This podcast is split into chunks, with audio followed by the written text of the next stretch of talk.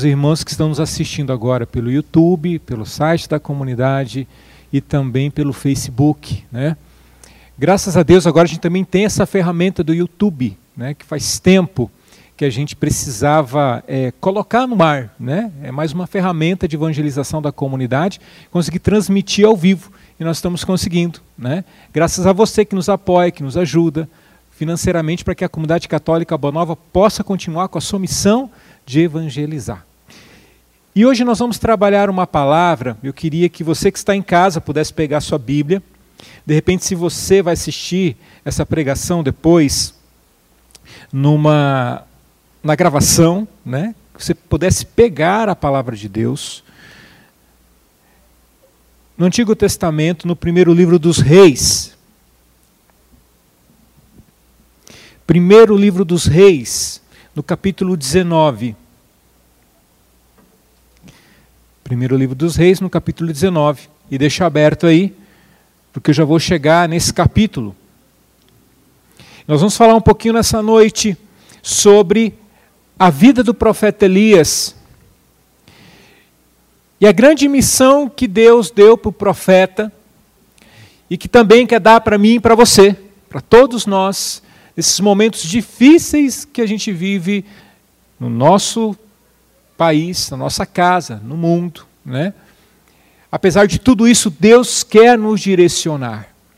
Deus quer nos levantar, e a palavra que eu quero trazer para você, e a palavra que nós vamos trabalhar hoje é essa: levanta-te. Deus tem para você uma missão, levanta-te. Apesar de todas as situações difíceis, levanta-te. E nós vamos trabalhar essa palavra na vida do profeta Elias, mas eu preciso falar um pouquinho para você, antes da gente chegar na passagem, contar um pouco para vocês da vida do profeta Elias. Talvez você já conheça, Inclusive, agora na liturgia da igreja, é, alguns dias atrás, algumas semanas atrás, nós tivemos bastante leitura do livro dos reis, onde a gente pôde ler praticamente a vida toda aí do profeta Elias, a sua missão em Israel. Então Elias era um profeta em Israel, o povo escolhido do Senhor que morava lá na Palestina. E ali Deus levantou Elias numa época onde os reis estavam governando Israel. E por um tempo, né, Elias exerceu a sua missão de profeta ali naquela região de Israel. Muito bem. Profeta de Deus, ungido. Quem olha para a vida de um profeta, né? É, e quando a gente olha na, nas escrituras, a gente percebe que o profeta é um homem muito íntimo de Deus, onde Deus age muito na vida daquele homem, daqueles homens, né? E mulheres também. Porém, a vida de um profeta não é fácil. A vida de Elias não foi uma vida fácil. Foi uma vida com vários sucessos, mas também com vários fracassos, com várias derrotas na sua vida. Elias, ele exerceu principalmente a sua profecia e a sua missão de profeta na época do rei Acabe. Acabe reinou sobre Israel por 23 anos. Ou seja, não foi pouco tempo, foi bastante tempo para a época. Né? Uma época onde as pessoas viviam no máximo 45, 50 anos de idade, era a idade máxima daquelas pessoas. E Elias teve a sua missão durante esse tempo do rei Acabe. E quem foi o rei Acabe?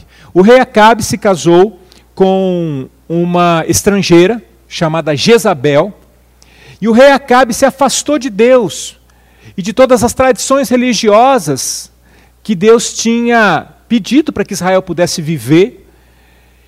E Acabe, por conta muito do casamento dele com Jezabel, se afastou de Deus e começou a cultuar a Baal e a outros deuses.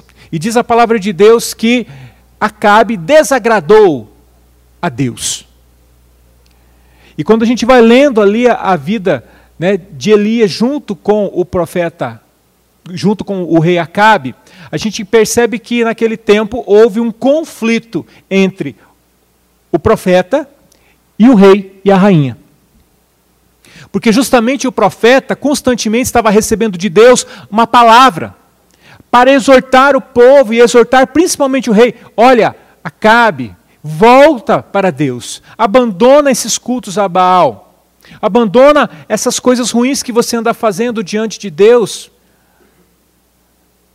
E eram momentos difíceis que eles estavam vivendo também. Não era um momento de pandemia, mas por um bom tempo eles viveram momentos difíceis. Por exemplo, na hora que você começa a ver no começo do reinado de Acabe, houve uma grande fome por falta de chuva na região por si, né, as, as terras de Israel já são muito áridas. Chove-se muito pouco. Agora você imagina quando praticamente a chuva cessa de vez, né? Praticamente boa parte de Israel é deserto. E quando a chuva sim acaba de vez, realmente a situação se complica. Hoje, claro, né, Israel tem um sistema, né, o Israel moderno hoje que a gente conhece, tem até um sistema de dessalinização, né, pegar água do mar, dessalinizar para poder né, poder fazer água potável para o povo. Mas naquela época, imagina, não existia nada disso. E o que acontece? Sem a chuva, várias coisas começam a acontecer de ruim na vida do povo. E ali, naquele momento, Deus levanta o profeta para poder ir até o rei e provocar o rei. Você imagina, né? O rei já estava pé da vida extremamente nervoso, com toda aquela situação ruim que politicamente ele vinha passando, o desgaste político que ele vinha passando, o desgaste moral diante do povo e o desgaste diante também daquela situação da falta de alimento. E aí, de repente, o profeta ainda chega e dá uma cutucada no rei.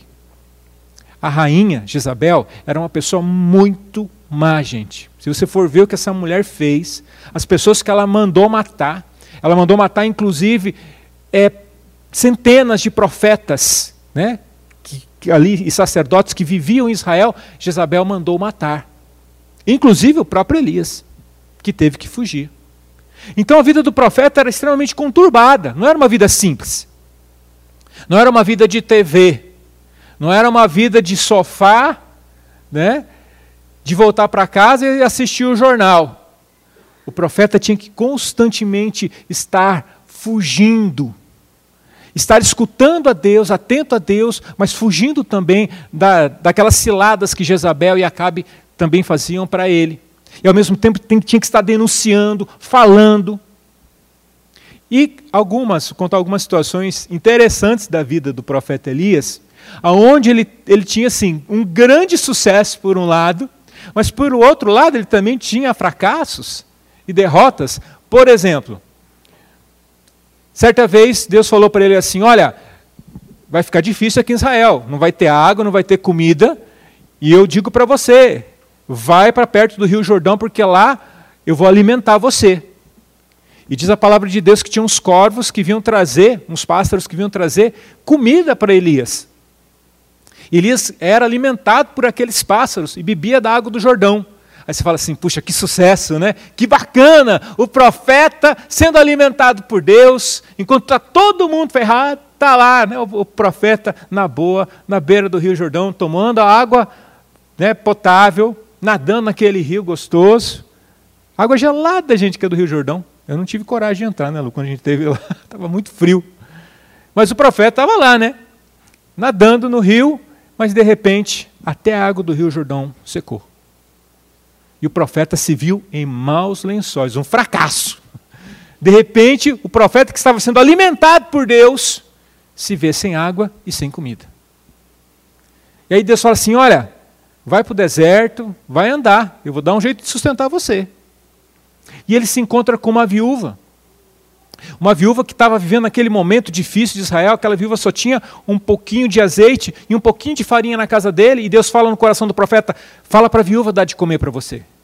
E ele vai, pede para a viúva, e a viúva fala assim: Olha, só tem um pouquinho de azeite e um pouquinho de farinha, que era para mim fazer para o meu filho e para mim, e a gente ia esperar a morte, porque nós não temos mais nada. E Deus fala para o profeta: Olha, fala para ela que não vai faltar o azeite e não vai faltar farinha pode partilhar com você.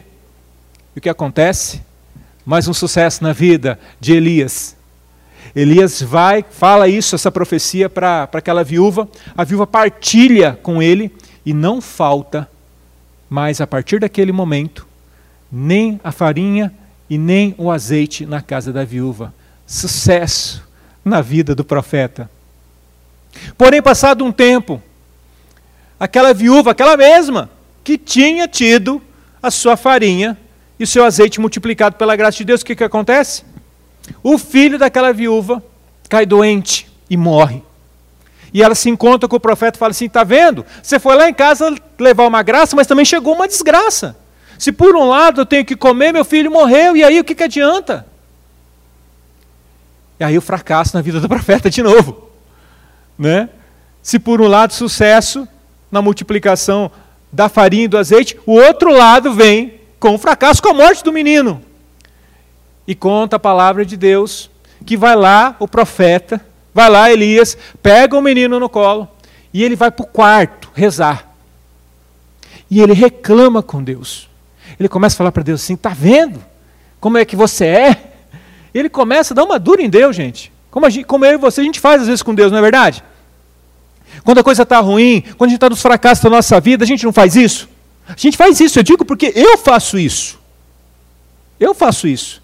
Eu, quando alguma coisa vai de mal a pior na minha vida, e as coisas acontecem de ruim na minha vida, eu reclamo com Deus. E o que aconteceu? Esse profeta Elias começa a reclamar com Deus. Está vendo? Pô, você quer me ferir? Você me fere, mas coitado do menino aqui, você está matando. Gente, o profeta chegou no absurdo de falar assim: você matou esse menino. Olha, você falar para Deus, você tem a petulância de falar para Deus que Deus matou alguém. E o profeta falou.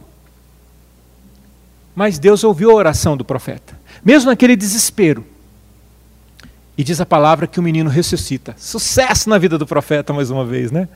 Que bênção, que graça! E ele devolve o menino vivo nas mãos da viúva. Passado um tempo, o povo estava cada vez mais se se perdendo nos cultos a Baal, que era um Deus cultuado né, pelos israelitas extremamente perverso.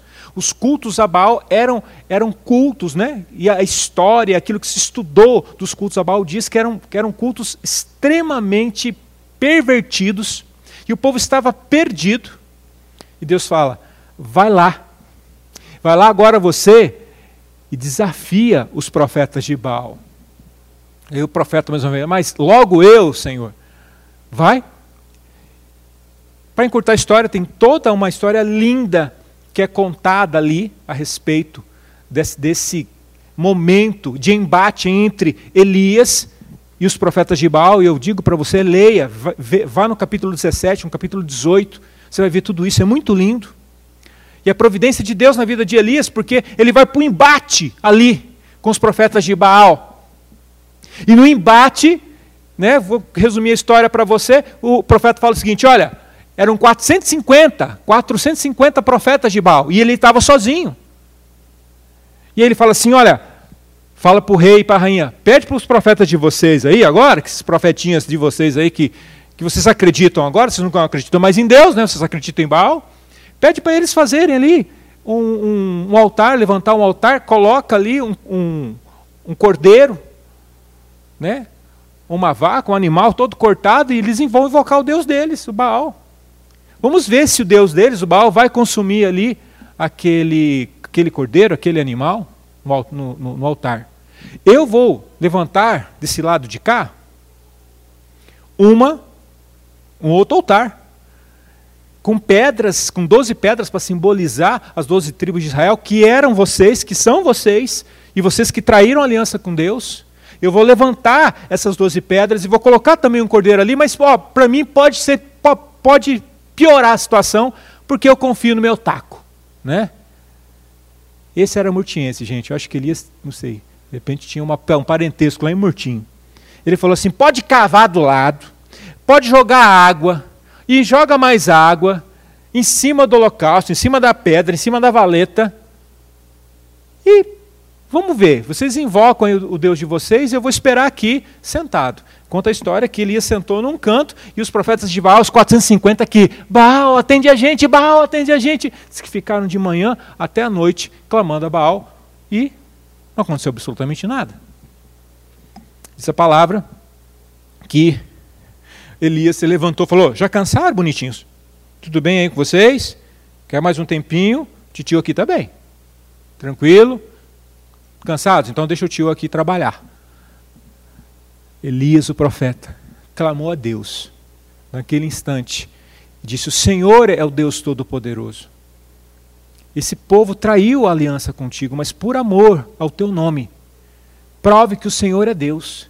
E naquele instante veio um raio do céu, consumiu o holocausto, consumiu a água que estava em volta da valeta e consumiu inclusive o altar de pedra que estava ali. O povo ficou admirado.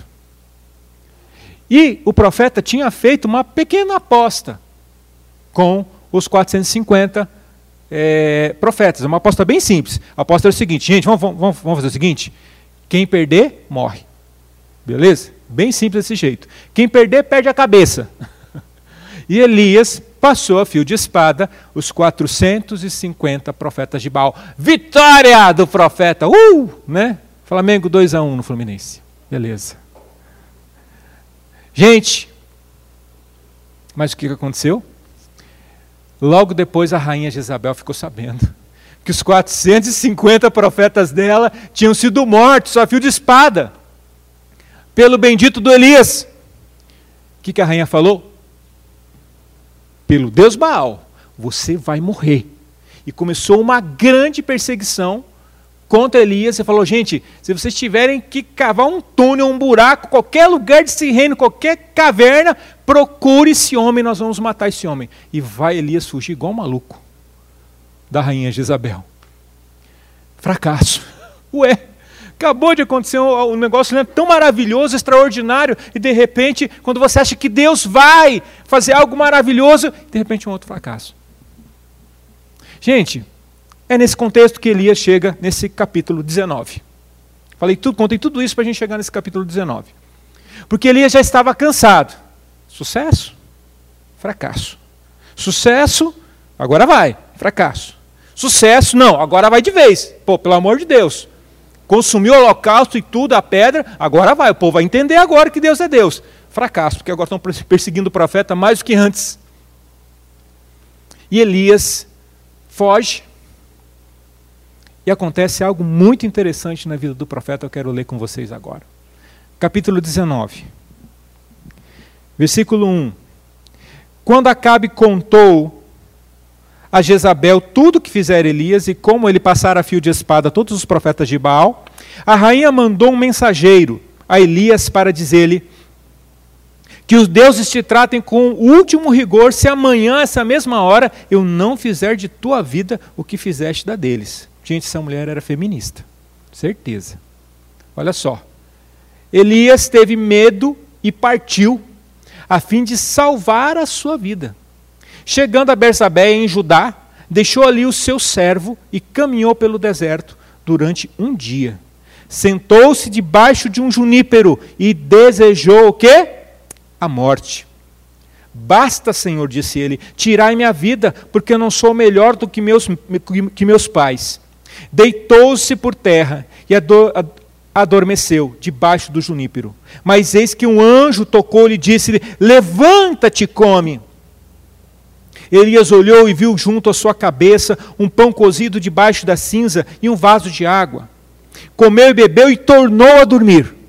O anjo do Senhor o tocou uma segunda vez e disse: Levanta-te e come, porque tens um longo caminho a percorrer. Elias levantou-se, comeu e bebeu, e com o vigor daquela comida, andou 40 dias e 40 noites até Horebe, a montanha de Deus. Palavra do Senhor. Gente, o profeta, o profeta que tinha vencido os profetas de Baal, o profeta que tinha lutado contra Acabe, contra a rainha Jezabel, com toda a sua garra, com toda a sua alma, em favor de Deus. Aquele profeta tão animado, a ponto de escutar a Deus e falar assim: Olha, vai lá na viúva e pede o que comer, porque eu vou multiplicar a farinha e o azeite. Esse profeta que combateu tantas pessoas e tantas situações, o profeta que profetizou, esqueci de falar para vocês, que iria chover em Israel e realmente choveu. Problemas técnicos acontecem. Olha o sucesso e olha o fracasso. Está vendo como que é? O fracasso ele chega assim. Quando a gente menos espera. É como aqui, nesse momento. Eu pregando com o maior entusiasmo para vocês, e pregando, e pregando, e pregando. Acabou. Não esperava. O fracasso entra na nossa vida nos momentos em que a gente menos espera. E foi assim na vida de, desse profeta. Esse profeta que de repente, como dizer para vocês, venceu tantas batalhas maravilhosas com a mão de Deus, com o poder de Deus. Esse profeta, e presta atenção no que eu vou dizer para você, você que está em casa, presta atenção no que eu vou dizer para você. Ele se encontrava aqui, neste momento, na pior e na maior batalha da sua vida. Que não era contra os profetas de Baal, não era contra Cabe, não era contra Jezabel, não era contra aqueles que o perseguiam. Repito para você, esse momento foi o pior e o maior desafio na vida do profeta. Foi a guerra mais grave que ele teve que lutar. Foi o combate mais ferrenho que ele teve que ter na vida dele inteira. Que não foi contra ninguém, mas foi contra consigo mesmo. Naquele instante já não tinha mais Acabe, não tinha mais Jezabel, não tinha mais os profetas de Baal para o perseguir. Era ele com ele mesmo. Irmãos, eu tenho que dizer para vocês, nesse tempo difícil que gente, nesses tempos difíceis que a gente vive, o maior perigo nesse momento para a nossa vida de fé, para a nossa espiritualidade, não é o vírus. Não são as pessoas, não é a falta de emprego. Não é. Não é as nossas perdas materiais, que infelizmente estão acontecendo e vão acontecer, viu? Mas a pior batalha que nós estamos travando nesse instante é conosco mesmo. Porque nesses momentos que a gente está tendo que ficar mais só, mais sozinhos, mais com a nossa família, mais dentro de casa com os nossos que a gente não convivia tanto tempo, a gente está se encontrando diante de desafios que a gente nunca encontrou antes. E isso tem desanimado muitos. Muitas pessoas têm se desanimado diante dos seus próprios desafios internos. E o Senhor quer dizer para mim e para você agora, nesse instante, qual é a palavra de Deus para mim e para você? Você que tem lutado interiormente para não desanimar, você que tem lutado interiormente para não deixar o ministério que Deus te deu. Você que tem lutado aí porque na verdade não tem mais o que fazer nesse momento. De repente você era, era líder de célula, não tem mais a célula para tocar. Você que ia nos acampamentos, não tem mais os acampamentos para poder tocar, cantar, pregar, trabalhar na manutenção, na cozinha, não sei, na externa, na interna. Você que trabalhava em tantas coisas de evangelização, que a igreja te dava como ministério para você fazer. E de repente, mais nada disso você pode fazer. E vem aquele desânimo. E vem aquele momento nosso, quando a gente olha para frente, olha com pessimismo, igual Elias olhava para frente e olhava com pessimismo. E nós somos assim, gente, nós temos que admitir. Gente, se um profeta de Deus, se um profeta teve esse sentimento, né? Teve essa sensação, essa depressão, podemos dizer. Quem somos nós para dizer que nós não vamos passar por isso? Quem somos nós para dizermos que os fracassos que a gente tem passado nesse momento, na nossa vida e na nossa história, não vão fazer a gente chegar ao ponto que chegou Elias, de desejar a morte?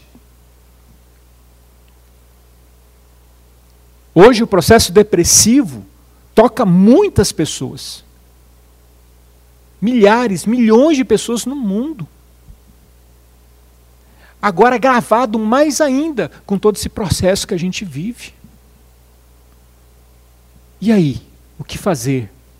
Diante desse grande desafio que nós temos a partir das nossas próprias dificuldades pessoais e de tudo aquilo que nos cerca, porque o profeta ele sabia, ele tinha um problema com ele mesmo, mas ele sabia que ao redor as coisas iriam continuar, os problemas estavam ali. Acabe estava perseguindo, Jezabel também queria matar ele. E aí? E aí entra o extraordinário. Aí entra o sobrenatural. Entra aquilo que eu e você não podemos fazer. Entra a mão de Deus. E eu estou aqui para dizer para você e para você que está em casa que nós precisamos deixar a mão de Deus entrar na nossa vida e fazer aquilo que nós não podemos fazer por nós mesmos. Porque olha só o que acontece né, com o profeta. O anjo vem e, e, e diz uma palavra de ordem para ele: levanta-te, levanta-te, come, se fortalece. E o, e o profeta ainda reluta, come até uma coisinha ali, né? E depois o que, que acontece? Volta a dormir. E assim com a gente, não é verdade? A gente às vezes confessa, cai no pecado, confessa de novo, aí desanima. Ah, vou sair da igreja. Ah, não aguento mais. Né? Tem um fracasso na vida, ah, tá vendo? Olha, Deus me deu um grande sucesso, mas minha vida é de um fracassado, meu irmão. Vou largar a mão desse troço. E aí vai o anjo de novo e balança Elias e fala assim: Ô, oh, você não entendeu, energúmeno? Cidadão, levanta-te, levanta-te.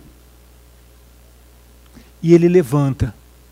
E o bonito é o que o anjo fala para ele: levanta-te, come, porque tens um longo caminho a percorrer, filho. Eu quero dizer para você, quero dizer para você que me escuta em casa, eu e você temos um longo caminho ainda para percorrer, viu? Temos ainda muita missão para poder fazer nesse mundo. Temos Deus ainda tem muito gás ainda para nos dar. Deus ainda tem, tem, tem muita coisa linda para a gente poder viver. Não podemos desanimar agora. Não podemos desanimar agora. Não podemos desanimar agora. Eu digo para você que está em casa: não é momento de desanimar. Não é momento de jogar toalha. Não é momento de ficar pensando na cabeça. É isso, isso é só tua cabeça. Desculpa te dizer, é só tua cabeça. Isso não é a verdade. A verdade é que Deus está conosco, que Deus nos ampara, que Deus olha para nós, que Deus coloca a mão sobre nós, que Deus nos empurra, que Deus nos dá força. Essa é a verdade.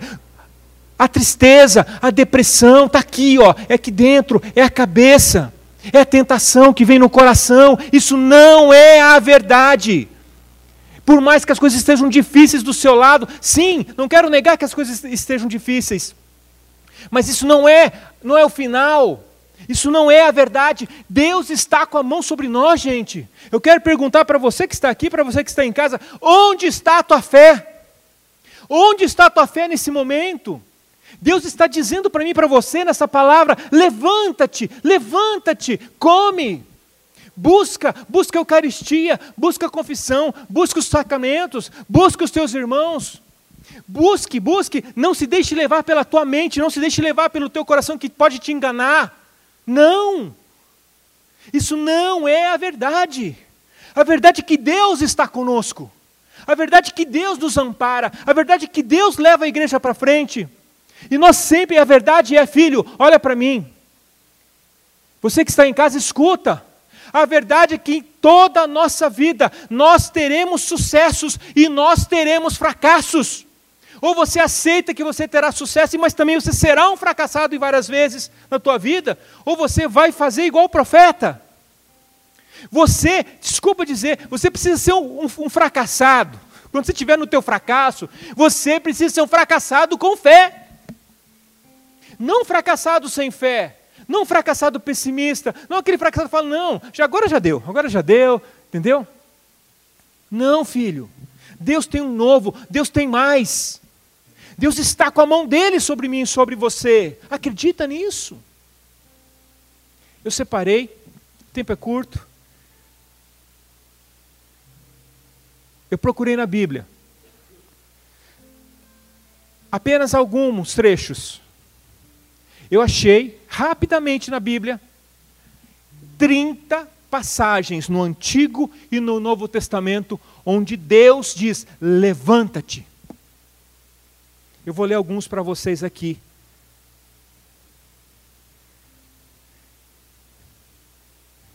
rapidamente. No livro do Gênesis 13, 17, diz assim: Deus Abraão, levanta-te, percorre a terra em toda a sua extensão, porque eu te hei de dar ela. Em Gênesis 19, 15, diz ainda: Ao amanhecer, os anjos, os, os, os anjos estavam com Lot, dizendo: Levanta-te, toma tua mulher e tuas filhas que estão em tua casa, para que você não pereças. É Deus cuidando, é Deus que fala: levanta-te através do anjo, através de outra pessoa, através do profeta. Em Gênesis 21, é Deus dizendo: Abraão, que estava ali para imolar o filho, levanta-te, toma o menino e tem-no pela mão, porque farei dele uma grande nação. Promessa de Deus, mesmo na aprovação ali. Vai dizer lá na frente, o Senhor a Josué, Josué 7,10. Então o Senhor disse a Josué: Levanta-te, porque estás assim prostrados com a face na terra. É para mim e para você. Por que você está prostrado com a face na terra? Levanta-te. Em Juízes 7, 9. Eu estou passando, gente, fazendo um tour rápido em toda a Bíblia. Durante a noite seguinte, o Senhor disse a Gedeão, um juiz: Levanta-te e ataca o acampamento do inimigo. Lá na frente, gente, olha só que coisa linda. Em Isaías,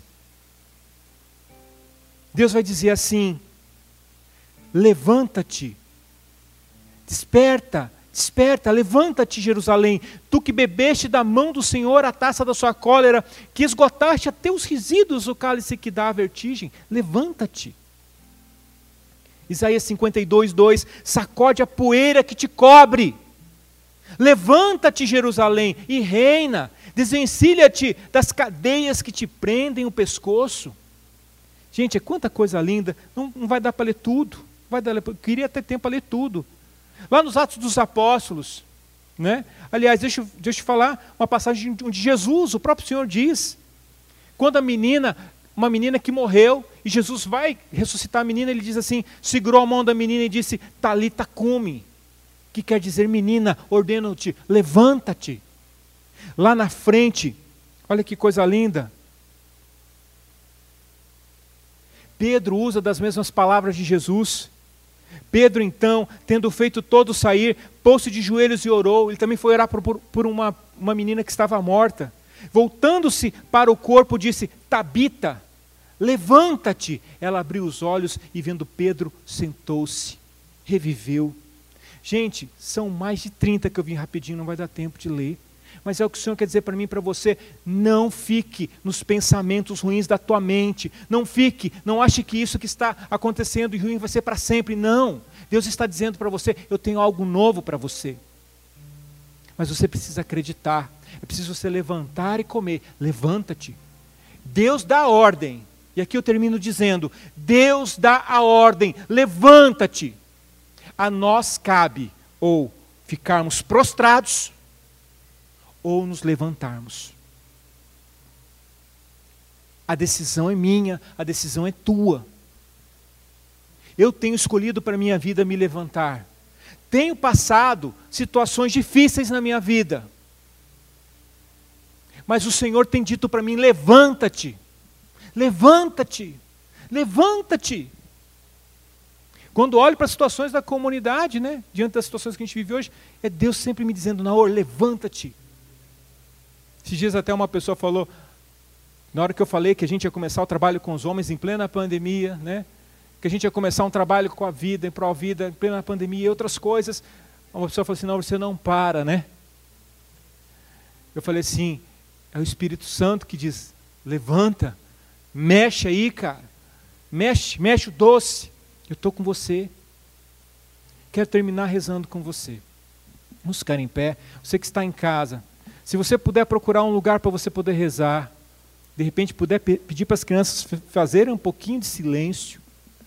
Se você puder, de repente está assistindo aí numa gravação, se puder ir para o seu carro, escutar essa oração. O Senhor quer dizer para você: levanta-te. Eu preciso dizer para você: levanta-te. Eu te levantarei, diz o Senhor, eu te levantarei, filho amado, filho querido, restituirei tuas forças, assim como ele fez com o profeta Elias, e te atrairei a mim, e te darei novas vestes, filho amado. Toma posse disso nessa noite. Você que veio aqui desanimado, você que está em casa desanimado por todas as situações que você tem vivido. Isso é só tua mente, teu coração tentando te enganar. O Senhor te diz: Eu te levantarei. Vamos cantar. Canta com fé, canta, canta com força. Eu te levantarei. Pai amado. Queria que você pudesse colocar a mão no teu coração. Queria que você pudesse imaginar você debaixo de uma árvore, como aquele aquele profeta, o Elias. A palavra de Deus diz que era um junípero, mas de repente você não conhece o junípero, mas traz na tua mente aí uma árvore qualquer, um pé de manga, um, um ipê, não sei. Mas imagina você debaixo dessa árvore. E você dizendo assim, pensando quanta coisa ruim tem acontecido à minha volta. Quanto desânimo.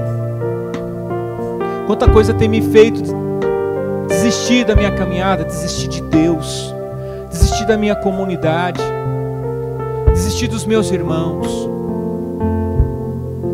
desistir de buscar a Eucaristia, desistir de adorar, desistir da minha família. Quantas coisas têm passado pela minha mente que me faz até desejar a morte, ou seja, não ter mais nenhum sentido à vida.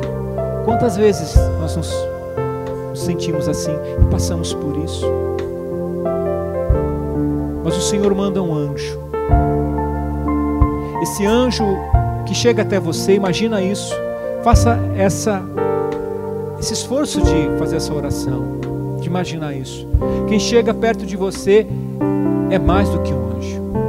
É o próprio Senhor Jesus que te pega pela mão e diz assim: "Levanta-te. Come. Come do meu corpo, bebe do meu sangue, porque você tem um longo caminho a seguir." Você não vai comer pão e não vai tomar água. Você vai comer do meu corpo e tomar do meu sangue. E isso vai dar a você toda a força que você precisa, toda a força necessária. Levanta-te, come do meu corpo, bebe do meu sangue. Há um longo caminho ainda, eu tenho planos para você.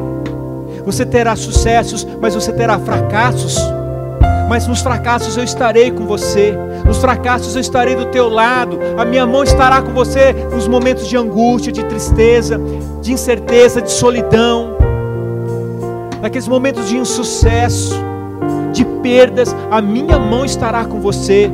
Não se engane, os fracassos virão, filho, os fracassos virão, mas eu estarei com você. Minha mão estará junto com você. Eu prometo, é promessa minha. E todas as vezes que você precisar, e todas as vezes que você tiver a necessidade, eu vou levantar você. Não são as tuas forças que te levantarão, não.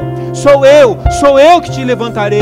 Eu levantarei você. Eu, eu trarei você para perto de mim, do meu coração, do meu sagrado coração.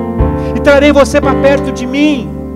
E vou curar as tuas feridas, e vou sarar você, e vou fortalecer você, e vou trazer a você um novo ânimo, e vou dar a você do meu Espírito Santo. Eu vou lavar você dos, do, dos teus pecados pelo meu sangue. Não desanime, filho. Não desanime, porque eu vou estar com você em todas as tuas dificuldades. Quando você precisar, eu vou estar ali e vou dizer para você: Eu te levantarei, eu te levantarei. Canta isso. Diz, diz para o Senhor. Eu te levantarei. Deixa o Senhor dizer para você: Eu te levantarei. Eu te levantarei. O Senhor está realizando muito nessa noite. O Senhor está realizando aqui, agora. O Senhor está realizando em você que está em casa. O Senhor está tocando, libertando. Eu proclamo agora cura e libertação de muitas pessoas que estão em casa. De desânimo, de depressão, de tristezas profundas. O Senhor está levantando muitas pessoas. Você que está me vendo pela gravação, no seu trabalho. Estou profetizando uma graça futura agora. Você que está me vendo no seu trabalho, o Senhor está tocando você, dizendo para você: levanta-te. Estou levantando você agora. Olha para frente. Obrigado, Senhor, por tudo isso que o Senhor faz na nossa vida. Obrigado porque o Senhor quer nos fazer essas criaturas novas, restituídas de amor, de graça, de paz, de perdão. Obrigado pelos nossos sucessos, mas também obrigado pelos nossos fracassos, porque são através dos nossos fracassos que nós podemos reconhecer que só o Senhor é Deus. Nós não somos deuses, só o Senhor é Deus, e só o Senhor pode fazer a graça acontecer dentro Teu Espírito Santo. Muito obrigado, Senhor. Nós te louvamos e bendizemos. Gostaria de ficar rezando mais, mas o tempo não nos permite. Obrigado, Senhor, por tudo isso. O Senhor realiza no meio de nós essa noite. Glória ao Pai, ao Filho e ao Espírito Santo, como era no princípio, agora e sempre.